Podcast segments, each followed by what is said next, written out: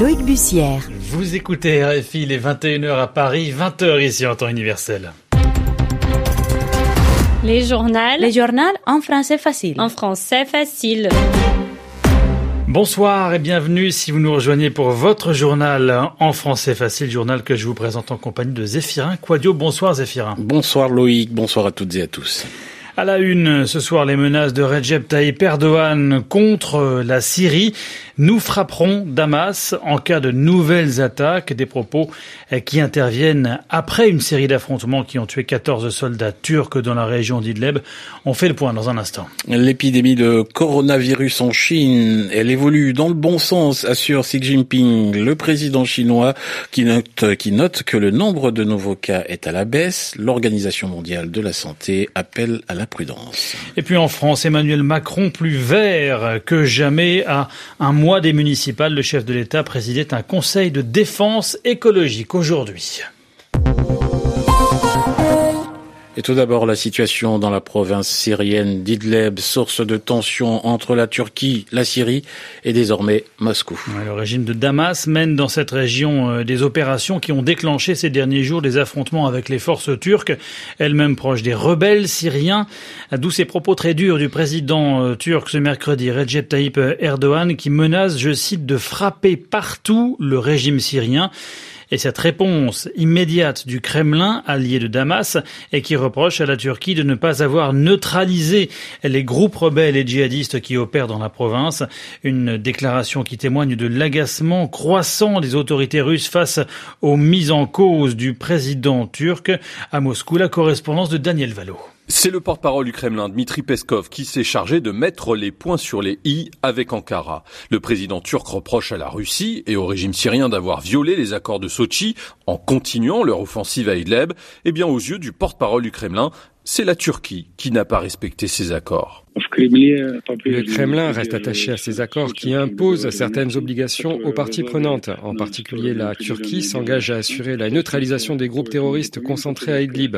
Et aujourd'hui, nous regrettons que ces groupes bombardent les troupes syriennes et mènent des actions agressives contre les installations militaires russes. C'est inadmissible et cela va à l'encontre des accords de Sochi.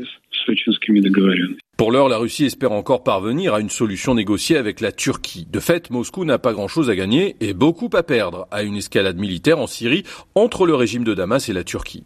Son objectif sera donc de parvenir à un nouveau compromis avec Ankara, mais il faudra pour cela que la Turquie accepte les gains territoriaux engrangés par Damas ces dernières semaines. Daniel Valo, Moscou, RFI. À la une également, l'épidémie de Covid-19. C'est le nom que les scientifiques donnent désormais au coronavirus.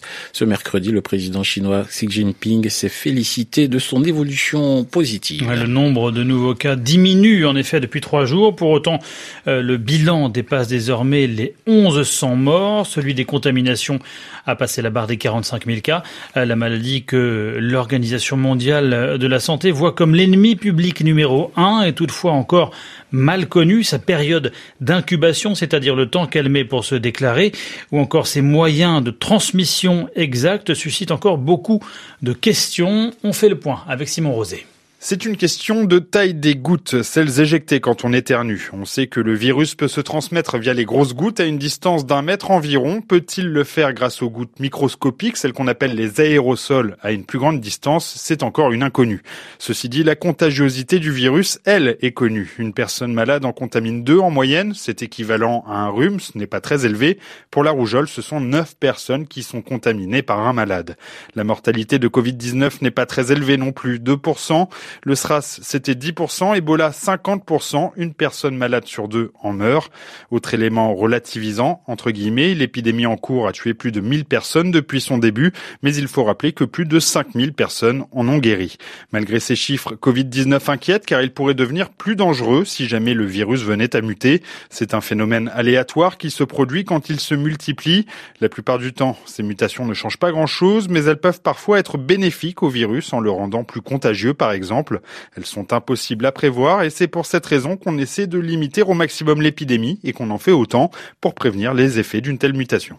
Simon Rosé, ce soir, les experts de l'OMS rappellent qu'il est encore beaucoup trop tôt pour prédire la fin de l'épidémie de coronavirus, comme avait pu le dire Donald Trump il y a quelques jours. L'Organisation mondiale de la santé, hein, qui à l'issue d'une nouvelle réunion à Genève, a par ailleurs euh, prolongé de trois mois la qualification de l'épidémie d'Ebola en République démocratique du Congo comme une urgence nationale, malgré une chute du nombre de cas. Et puis ces deux autres informations hein, concernant euh, le coronavirus cette fois. En France, l'annonce euh, de la sortie de l'hôpital de deux des onze personnes suivies après avoir été contaminées, deux personnes considérées comme guéries, ajoute le ministère de la Santé. Et puis en Espagne, le congrès mondial des télécoms qui devait avoir lieu à la fin du mois à Barcelone est finalement annulé en raison de l'épidémie. C'est un coup dur pour la ville haute à qui le Mobile World Congress avait rapporté un demi-milliard d'euros l'an passé. Il est 15h06 minutes à Caracas, au Venezuela, où l'opposant Juan Guaido est de retour après une tournée internationale qui a duré plus de trois semaines. Il a réussi à passer la frontière malgré son interdiction de sortie de territoire, mais ce fut un retour chahuté. Il a été accueilli à l'aéroport de Caracas par les députés de sa majorité et quelques partisans mais surtout par des dizaines de militants chavistes qui l'ont insulté et tenté de l'agresser. Le récit de notre correspondant Benjamin Delille. C'est par un mélange d'applaudissements et de huées que Juan Guaido a été accueilli dans le hall de l'aéroport. À peine sorti de la zone de sécurité, une immense bousculade a commencé. Sur des vidéos postées sur les réseaux sociaux, on voit l'opposant se faire exfiltrer alors que de nombreuses personnes tentent de l'approcher, certains pour l'agresser, d'autres pour le féliciter. Il a réussi finalement à entrer dans sa voiture qui s'échappe malgré les assauts répétés des manifestants chavistes. Ceux-là s'en sont finalement prises aux journalistes qui couvraient l'événement.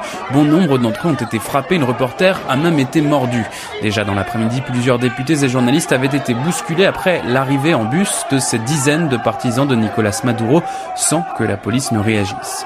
Juan Guaido s'est finalement félicité plusieurs heures plus tard devant des députés et quelques dizaines de partisans du succès de sa tournée. Nous revenons avec l'engagement que le Venezuela va bientôt se relancer économiquement. Mais il faut rester attentif. Nous ne pouvons pas tout dire. La pression va augmenter, mais les annonces viendront petit à petit, car nous faisons face à une dictature et c'était très clair aujourd'hui. Sauf que sans aucune annonce concrète, ni son retour, ni sa tournée internationale ne suffiront à mobiliser des Vénézuéliens qui sont pour la majorité des abusés. Benjamin Delille, Caracas, RFI.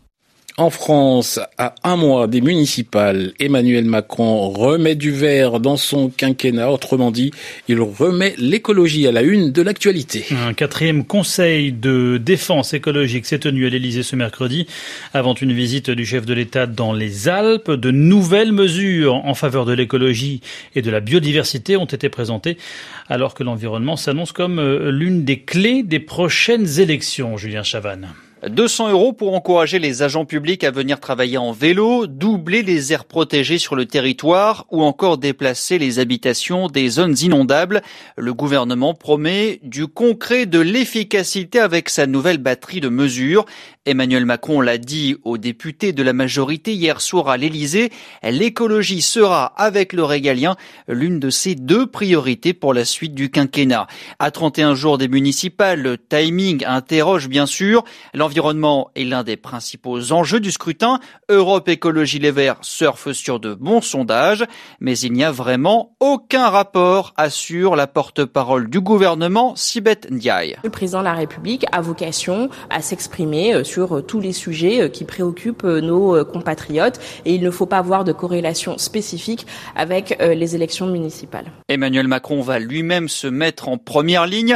Le chef de l'État est ce soir à Chamonix, dans le massif du Mont Blanc, avant de visiter demain la mer de glace, un glacier menacé de disparition à cause du réchauffement climatique. Julien Chavanne du service politique d'RFI. En bref, la commission retraite à l'Assemblée nationale n'a pas pu, comme on pouvait s'y attendre, achever ses travaux à temps. En cause, l'obstruction assumée de la France insoumise et ses 19 000 amendements, un nombre trop important pour être examiné dans les temps. C'est donc la version du gouvernement qui sera examinée à partir du 17 février dans l'hémicycle. Et puis, il y a du football ce soir avec la suite des quarts de finale de la Coupe de France.